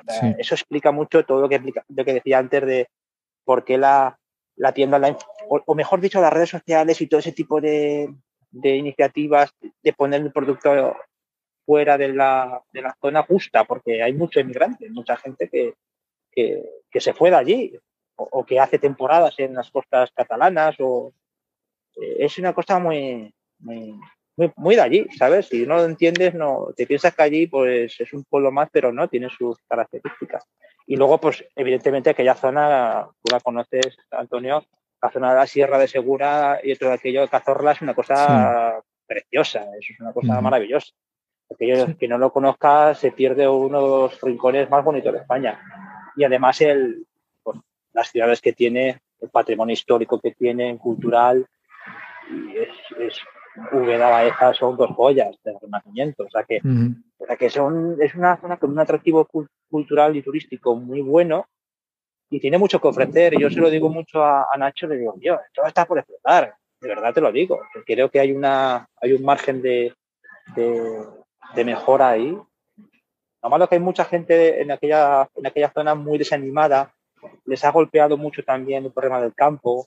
Eh, hay un monocultivo muy grande con el, aceite de oliva. Entonces, todo, todo eso genera un ambiente, no voy a decir tóxico porque me pasaría, pero un, un, ambiente muy de desánimo, muy, muy perdedor. Entonces la gente ve mucho la, continúa viendo la inmigración hacia las ciudades como una solución al desempleo o a la carencia de oportunidades más allá de el que tiene la, la parcela de olivas o tiene sus campos que se dan la vida con algún negocio tradicional, pero es verdad que la gente más joven lo primero que piensa es tirarse allí. Eso es una, eso es una tristeza, pero, todo esto para decirte que se ha arreglado Janko, ¿eh? Sí. ¿Y qué te va a preguntar, Javier? ¿El modelo de negocio es que él reparte fuera de, Jaén, por ejemplo, en Valencia? Bueno, es su, modelo de negocio es vender pan al Vaticano si hace falta, ¿sabes? O sea que eh, su modelo de negocio se centra porque ellos tienen eh, su panadería tradicional que da servicio a lo que es el pueblo. Hay un despacho de pan en el pueblo de al lado, en la Puerta de Segura, que es el pueblo, pueblo cercano, también reparto en los diferentes pueblos o cortijadas o aldeas que hay por la zona. Claro, es un trabajo diario, es un trabajo del, pan tradicional, de los dulces. Es lo que pasa, e, e, él y yo hemos eh, abierto el foco y lo que, lo que estamos haciendo es, estoy diciendo, tío, hay que hacer un, aprovecha la página web de la panadería para ampliar todos los productos que pueda. Entonces estamos metiendo aceite de oliva en, del pueblo, tampoco para, porque vosotros sabéis que eso está muy, muy saturada también, oferta. También, eh, pues a través de gente conocida allí, pues uno que produce nueces, otro que produce eh, gente que tiene miel, que es muy buena también en aquella zona. Y luego también em, él, tiene un acuerdo con otro de los productores así también muy estrella de allí, porque mucha gente le compra, que es embutidos. Entonces estamos metiendo embutidos, vamos a meter cumbre, vamos a meter harina, vamos a meter a todo lo que se pueda, tío, a todo lo que se pueda. Entonces la idea es que ese negocio eh, se amplíen en la medida de lo posible para que no se sea pan, porque el pan, mira, yo cuando esto lo tuiteé y Enrique lo sabe, me contestó eh, Pablo, Pablo Renaud, ¿no? Sí, de, la Universidad de, Commerce. Y él, y él, lo decía con bastante acierto, o sea, es un negocio, un sector duro, un sector difícil, pero es lo que estamos hablando ahora, tienes que, eh, tienes que ser muy práctico a la hora de pensar, yo tengo muchos canales de venta, tengo el WhatsApp, tengo tengo, tengo, tengo, el músculo de las redes sociales, que parece que no, pero sí tiene mucho tirón. Hay, hay un público madurito, eh, más de 50, 60 años, que coño, también quiere comprar y también, y también gastan, ¿sabes? Entonces, el, el, modelo pasa por ampliar todo lo que se pueda en la tienda, con productos eh, respirables y típicos. Y luego, sobre todo, pasa por, por aumentar el ticket medio de venta. Es decir, lo que no puede ser, pues hacemos lotes, chaval. Yo la verdad que estoy bastante involucrado con él porque es un chaval joven y además que nos enrollamos mucho con el tema de, ¿sabes? Somos muy pesados dos, gusta mucho hablar. De hecho, eh, estamos amenazando seriamente con hacer un, programa, un rollo podcast, ¿sabes? Eso promete. Eso va a ser prometedor porque de ahí va a salir cosas interesantes relacionadas también con la economía local y economía rural y por dar un empujón también a aquella zona, coño, que también es que es que el pesimismo es una cosa que cuando se mete en una sociedad es tremendo, ¿eh? Sí, mejor, mejor porque te limita, te autolimita, yo creo, muchas, muchas veces. El hecho de que te creas ciertas cosas ayuda. No tiene por qué, pero ayuda. Sí, aparte del efecto contagio. El efecto contagio, porque ya este chaval me cuenta que, eh, Javier, yo, yo que soy te hemos perdido, Javier. Sí. justamente ahora que Javier estaba contando em, esta vinculación a los productos locales y así, yo creo que una de las cosas que el pequeño comercio puede hacer en el corto plazo es, tirar de esos consumidores que están más comprometidos con lo local, con el producto de calidad, ¿no? Ah, con Ángela ahora estábamos hablando, ¿no? Ternera ecológica, eh, de una zona concreta. Y, por ejemplo, yo tengo el ejemplo de, Portugal, que, ellos tienen muchas personas emigradas eh, y muchas empresas del país utilizan lo que llaman marketing de saudades, que es, eh, es, estrategia de te vendo a ti, no sé, que vives en Francia, que eres portugués, productos de Portugal para acercarte un poco a Portugal ahora que estás lejos, ¿no? Y, y todas estas empresas más locales pueden jugar un poco a eso, ¿no? Personas que no viven en Jaén, que a lo mejor se han ido, no sé si a, Sevilla o a Madrid, no, no sé dónde, dónde más se mueven esas personas. Pues en esas localizaciones puedes Cataluña, ir. A, Cataluña. Cataluña, pues mira, pues les puedes ir a comercializar, pues no sé, el jamón, el aceite, el pan, es, por donde te puedes los, mejores, los, mejores clientes y las mayores ventas se hacen en Cataluña, precisamente por lo que comentaba antes, porque la, eh, porque, a ver, que el, tránsito de migración hacia Cataluña es increíble, está tanto temporal como definitivo. Y hay muchas, hay muchas familias que tienen raíces en Cataluña. tú vas en verano allí a aquella zona y, digamos, puedes hablar catalán por la calle, ¿eh? tampoco pasaría nada. Sí, sí. Esto me, recuerda aquí en, Pilar de la Horadada, que yo que sé que el, 80% del pueblo es, es de jienense. Eh, vienen todos los martes un panadero de allí de, Jaén, viene un panadero a repartir aquí al pueblo. O sea, se casca cuatro horas de coche, de furgoneta, para venir a repartir aquí los productos de allí. Y lo que tú has dicho, eh, sobre todo dulces y, harina, porque la harina de allí no tiene nada que ver con la harina que se vende aquí. Y, trae todos los martes, eh, viene él. Mi hijo lo llama el tortero, porque trae tortas de esas de aceite. Ha venido el tortero. Claro, él, llega aquí a la, a la una a la una de a repartir, sale a las siete y llega. Sí, sí, aparte que, oye, que son productos buenos. Entrar en la página web que es eh, panamagro.es y le echáis un vistazo y cualquier comentario que tengáis, eh, bienvenido sea. Pues sí. Sí, sí, lo que decía también Enrique, el, marketing de saudade, el, echar de menos, porque los dulces típicos de allí, que para, para un autóctono nos parece como muy, no sé, son diferentes. Como si alguien quisiera yo invitar a alguien a, un pastel de carne murciano y, se queda se queda como tal. O es muy amante de la carne o no, le, no les termina de, de cojar. Sí, mira, el otro día también, justamente el otro día, en, un podcast también muy interesante, eh, Innocabi, no sé si lo conocéis. Sí. También salía una chica, os recomiendo ese episodio, el último episodio creo que es, eh, que también hablaba de, su caso de la carnicería de Salamanca. Que la mm, chica era periodista en televisión y terminó por retomar el negocio familiar de, las carnicerías que, tenían sus padres. Y oye, mira, ya ha encontrado ahí un filón, por lo que comentaba también, lo que estaba comentando antes con, el productor ese de, la finca Sirval, ¿no? ¿Me habéis comentado? Sí, finca Servil. Servil. eso. Y, y, es lo mismo, es que el, que quien tiene un producto bueno y tiene la capacidad de producirlo y tener sin intermediarios, tiene un tesoro, un tesoro. Y la parte emocional siempre juega muchísimo, muchísimo. Me estoy acordando del, obrador de, la pareja de, David Vaquero. Del hornazo de Salamanca. Del hornazo de Salamanca que me llegó aquí en, nada. Eh, fueron horas. Buenísimo, buenísimo que hizo una review ahí en profundidad de cómo calentar el hornazo. es, lo que dices tú, el que tiene un producto que, es capaz de producir y tal, tiene un tesoro. Tiene un tesoro.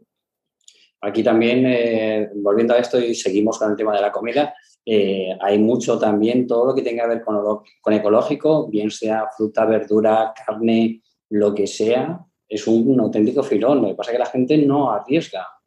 Yo entiendo que es difícil arriesgar, ¿eh? pero es cuestión de coger y de, de no tener la necesidad a premio de tengo que hacerlo porque sí y el poder decir, pues oye, mira, voy a entrar también en este mercado. Y la gente que realmente va por ese lado es la que realmente le saca provecho, si no, no. Sí, el que se está muriendo de hambre eh, no, no, no, es una solución. Exacto, no, es, ahogarse más. Claro. Porque ya entra el coco y, y no, no, no lo ven nada claro. A ver, los estados psicológicos, de la misma forma que en, las, en, los conjuntos de una zona afectan, a nivel individual también tienen complican el contexto, ¿no? Si estás ya muy apurado y tal, hacer ciertos movimientos, pues no sé, te debe dar miedo y no, no actúas. Consecuencia. Sí, sí, sí. sí, sí que se había, había cortado el tema, pero que sí, que estaba comentando Antonio lo del, lo del hornazo de Salamanca de David. Pero es que, coño, pero si no tiene continuidad, y esta chica de Salamanca también, también vende hornazos. Es decir, que lo que, no uno lo, que tampoco puede uno pensar que como pasa hace 15, 20 años, que uno dejaba caer la piedra web y de repente vendía.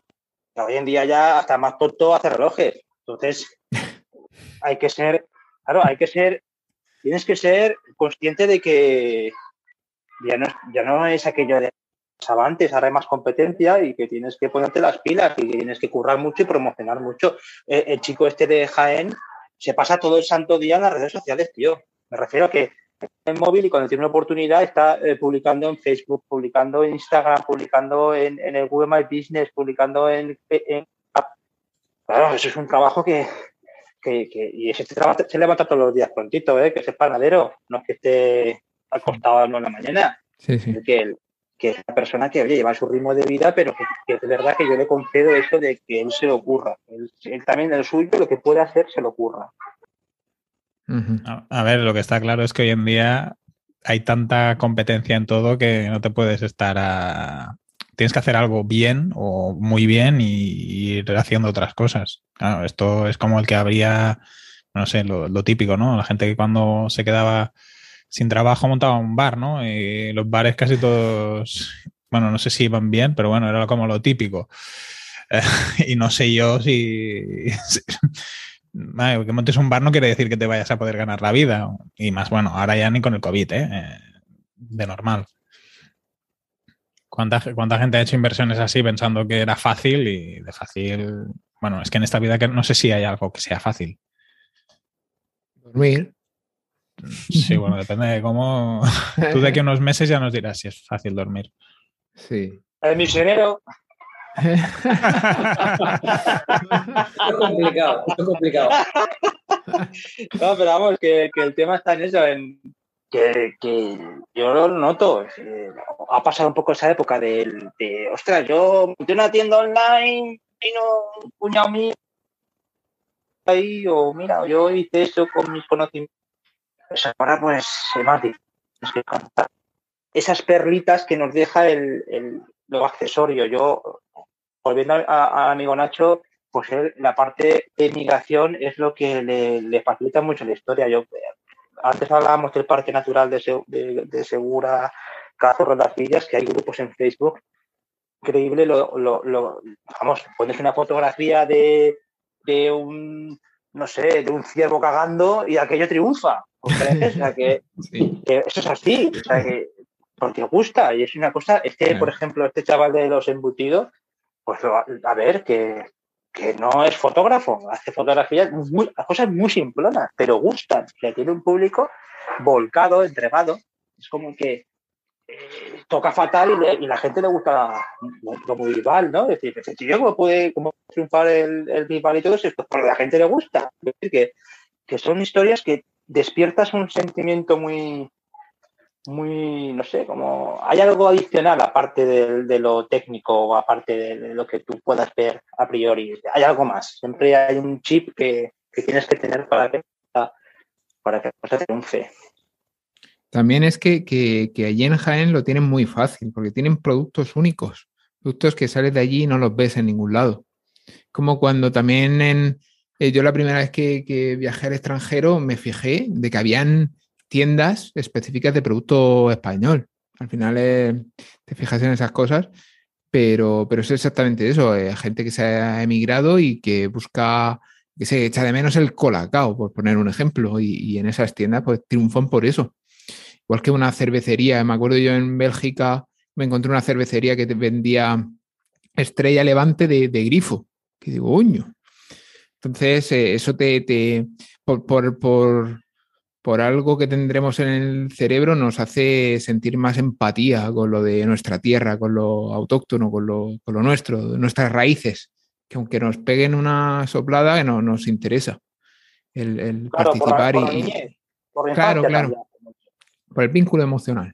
Y luego también en Jaén, tú lo sabes, el, el producto, yo me encuentro, no sé, yo voy a alguna tienda o he comprado aceite de oliva que vale, pues, por, por decirte, 7 euros. Bueno, mi suegro con eso no lo entiendo, pero yo cuando veo ciertos productos de una calidad increíble a 6, 7 euros, una botella de medio litro de aceite, pero hay que probarlo, ¿eh? O sea, fiar, eso tienes que tener el paladar y, el, y la sensibilidad de, de entender. Ahora mismo hacer un producto allí. Y otra cosa que también yo os invito a que veáis o que analicéis. Eh, se habla mucho del vino y es verdad que el vino a nivel de, de gráfica y de, y de marketing ha hecho un salto increíble. Eso en Francia no lo entienden. En Francia cuando ven los vinos españoles con los nombres que les ponemos y las etiquetas que hacemos, dicen, ¿para qué hacen eso? Si esto... y es verdad, porque tú coges un vino francés y ves una etiqueta blanca con unas letras y ya está. Y aquí hacemos unas etiquetas espectaculares, una cosa increíble. Perro verde, ¿no? Y nombres así, el, el palomo cojo.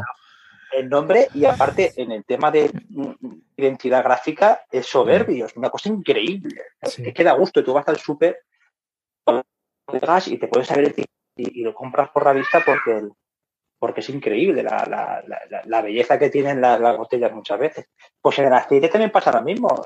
Ahí en, mira, en, en Baeza hay, un, hay, una tienda que también está en Madrid que se llama la tienda del aceite, allá de la, de plaza del Popolo en Baeza. Uh -huh. y, y, entras en un espectáculo porque ves eh, las, la, las botellas que tienen y cómo cuidan el producto y luego ves el precio y dices, mira, esto yo me juego el cuello que esto vas a Londres y aquí lo quieres a, a, a 7 euros, ahí lo corran a 25 30 euros. Es que seguro. Porque es que el producto lo vale. O sea, hay una calidad, hay una calidad formidable ahí en, en el producto ese. ¿no? Y aparte la, el cariño que hay, el trabajo y, y lo que cuidan el, el, aceite de oliva. Pero es que también es verdad que allí también la gente está un poco como aburrida de eso, ¿no? Claro. Demasiado monocultivo. En, en, esa misma tienda que acabas de decir estuve yo el domingo. ah, vaya, pero para que Sí, sí, sí. Que venden, sí, ahí ahora a la de la. Que enfrente venden los viriolos estos que son ahí tan típicos. Sí, sí. Eh, es que Baeza a mí es una de mis, ciudades favoritas. No sé por qué, mm. me gusta mucho aquella. Y luego sí. hay un sitio ahí que si no has ido te recomiendo, cita obligada. Y esto cualquier persona que pase por Baeza, hay una, hay una, hay un bar que se llama Taberna al Pájaro. Bueno, ahí está Juanito, que todo el mundo lo conoce. Pero eh, Taberna el Pájaro, que está justamente al lado, donde está la plaza que están los arcos, uh -huh. eh, ahí cerquita, justamente enfrente, y allí, ahí comes, tío, eso es un espectáculo, eso, es, eso, eso sí que es una maravilla. Ahí hay peregrinas, no es caro, pero el producto es una cosa maravillosa, tío. Y es que a mí cuando fui la primera vez y me pusieron, estábamos sentados y estaban puestas en todas las mesas unas botellas de aceite color esmeralda, Aparte que tuvimos la suerte de que era febrero y estaba el aceite recién eh, cogido, vamos, recién hecho. Un color de esmeralda ahí, allí puesta la mesa, para que te pusiera lo que te de los huevos. Un espectáculo, una cosa maravillosa, ¿sabes? A mí me encanta aquella zona. Pero allí en la tienda de aceite, un espectáculo. O sea, el que tenga un poco de. El que tenga corazón en el pecho, eso lo tiene que, que valorar. ¿Sabes?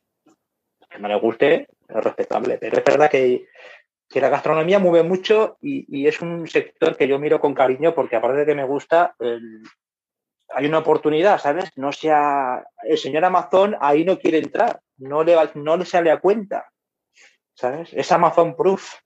Sí. Estoy aquí mirando. ¿Cómo, has dicho el, nombre? Que me lo voy a apuntar con una estrellita para la próxima vez que vaya. Taberna el, pájaro. Ah, el pájaro, sí, sí, aquí la tengo. Eso es una maravilla, hombre. Eso es una maravilla. Pero es que da igual, yo he comido varias, muchas veces allí y, es que vas a cualquier sitio, la gente es súper agradable, súper atenta. Y es esas joyitas que tiene España de esas ciudades medianas que tenemos en España que, que lo que los guiris no conocen por fortuna, ¿sabes? Y, la gente todavía podemos ir a, y, descubrir. A mí me gusta mucho Baeza por eso, yo también, porque son ciudades muy auténticas, son ciudades que, que la gente te, trata bien, se come bien, hay una riqueza cultural y paisajística que a mí me gusta mucho y, yo la disfruto. En cambio, vas a otras ciudades más grandes y te clavan. Yo lo digo con todo cariño del mundo. Yo varias veces, incluso trabajé como proveedor en la mezquita de Córdoba y está ahí varias veces y te digo que ahí es una porquería de hostelería, una porquería. Y lo siento mucho por los de Córdoba, pero... Te van a, marcar como persona non grata. Me da igual, que de flamenquín no salen, no salen de flamenquín. que me da igual lo que me digan, que yo conozco aquello, que, no valen para nada. Lo siento mucho por ellos. Tienen las cordobesas son guapísimas, pero la hostelería horrorosa. ¿Sabes? Y, el, y, esas ciudades pequeñitas, incluso en Córdoba, pues te vas a ciudades más pequeñas, a, a cualquier ciudad pequeña cordobesa y les pegan sopas con ondas. Pero las ciudades no valen para nada. De todo lo que sea turístico en España está perdido, no vale nada. Fuera. Está muerto, para mí está muerto. ¿Sabes? Yo me quedo con las ciudades pequeñas y, medianas. Ahí es donde está la joya todavía en, España. Pero por, por Madrid, esperen, ¿eh? Bueno, a vosotros, que yo me callo ya, ¿eh? Em, hoy el, programa, Antonio, lo vas a tener que, publicar o lo vamos a editar como 100, programa 100, hablamos de comercio local casi. Seguro. Comercio local. Digitalización del comercio local. Sí, así hacemos la celebración hablando de comercio local. Pues eh, falta que, nos hagáis spam de valor. Bueno, a Javier Archeni hemos comentado su podcast, que es República Web, pero ¿dónde te podemos encontrar además, eh, Javier? Pues yo tengo una landing page que hice hace poco que se llama soy.javierarcheni.com, que, que es también mi correo electrónico, soy arroba y ahí te lanza a los proyectos que tengo, la página web, la, la Twitter, bueno, Twitter por supuesto, las redes sociales, el podcast y la newsletter, que yo lancé hace un par de meses una newsletter que se llama No Disparen al Webmaster, que llevo ya siete números, pocos suscriptores, pero pero ahí escribiendo. Cada semana me estoy sacando de la chistera un, artículo y yo creo que sé juntar letras, ¿sabes? Creo que me están quedando bien. No disparen al webmaster. ¿Y a ti, Ángel? Yo me oculto. no, yo soy Ángel Flores y me podéis encontrar en webpamplona.com, básicamente. Pamplona. Que a ver si, si recuperamos y, te, y hablamos sobre el tema este que tenemos pendiente de cómo gestionar tantos clientes como llevas tú. Y, todo siendo una persona, porque no, no delegas nada, ¿no? Algún comodín tengo por ahí que a veces se me esconde, ¿verdad, Antonio? Pero, pero sí, básicamente lo llevo yo y además también echamos ya la, semillita. También trabajo por cuenta ajena. O sea, más complicado todavía. Por eso estoy hoy sábado aquí. Trabajando un sábado por la mañana. echar un ratillo. ¿Y a ti, Antonio, dónde te puedo...? Topic, topic eh, en Pamplona es mentira que el, alcalde de Donosti nos haya puesto una demanda por tener también playa. Porque nos ha caído una inundación terrible. Sí. Sí, sí. Ah, sí, mañana tiene que jugar el Barça ahí, ¿no? hoy o mañana. ¿Y no van a poder jugar o cómo está esto? El Barça de waterpolo viene a jugar. a lo mejor sacado la mejor resultado. sí, sí. Qué fuerte. vamos, sí. Ostras. ¿Pero estáis bien y todo o solo ha sido mucha lluvia, mucha lluvia?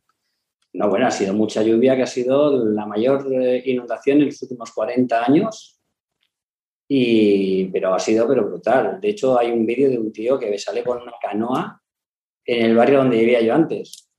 Pero una canoa de, o sea, de, esta de descenso de río, pues una de esas, ahí, el tío, con sus paladicas y demás, muy bien. Y luego mucho disgusto. garajes de dos plantas de sótano totalmente inundadas, el agua saliendo por la puerta. Uf. Sí, sí, de hecho, ya os pasaré un enlace luego para que lo veáis. Vale, pues lo pasas por el grupo de Telegram y, Sí. y así lo, lo vemos. Genial. Y a ti, Antonio, ¿dónde te podemos encontrar? A mí en antoniosánchez.pro. Ahí podéis apuntaros a, a la newsletter que dará comienzo en breve. En cuanto tenga 20-25 suscriptores, eh, empezamos a, empiezo a enviar un correo semanal. Mira, Javier y Antonio empiezan newsletters en 2021 para seguir en 2022. Sí, sí. Fantástico. Pues a mí me podéis encontrar en enriccortiñas.com y cualquier cosa nos hablamos por la, por la comunidad. Muchas gracias Ángel y Javier por estar aquí con nosotros este ratito. Ah, como siempre, un A placer. vosotros. Un placer y enhorabuena por esos 100 episodios. Que sigan más. Eh, est- estaremos ahí al pie del cañón. Claro que sí. Venga, un abrazo fuerte. Un abrazo. Un abrazo. Hasta Uy, luego. un abrazo Chao. muy fuerte, Ángel. Y Antonio, mm, nos vemos de aquí 15 días, tres semanas. eh, Es que empiezan las vacaciones. esto es complicado, ¿eh? Bueno, pues Sí. hacemos. Nos vemos el año que viene. Nos entonces. vemos el año que viene. A lo mejor con suerte con una entrevista potente. Sí, sí, sí. sí, sí. Así que ya nos vamos, nos vamos escuchando. Seguramente salga algún tema in- in- de interludio por ahí, pero, pero sí. Fantástico. Pues cualquier cosa por aquí nos tenéis. Y hasta el año que viene. Venga, feliz Un año. abrazo. Chao.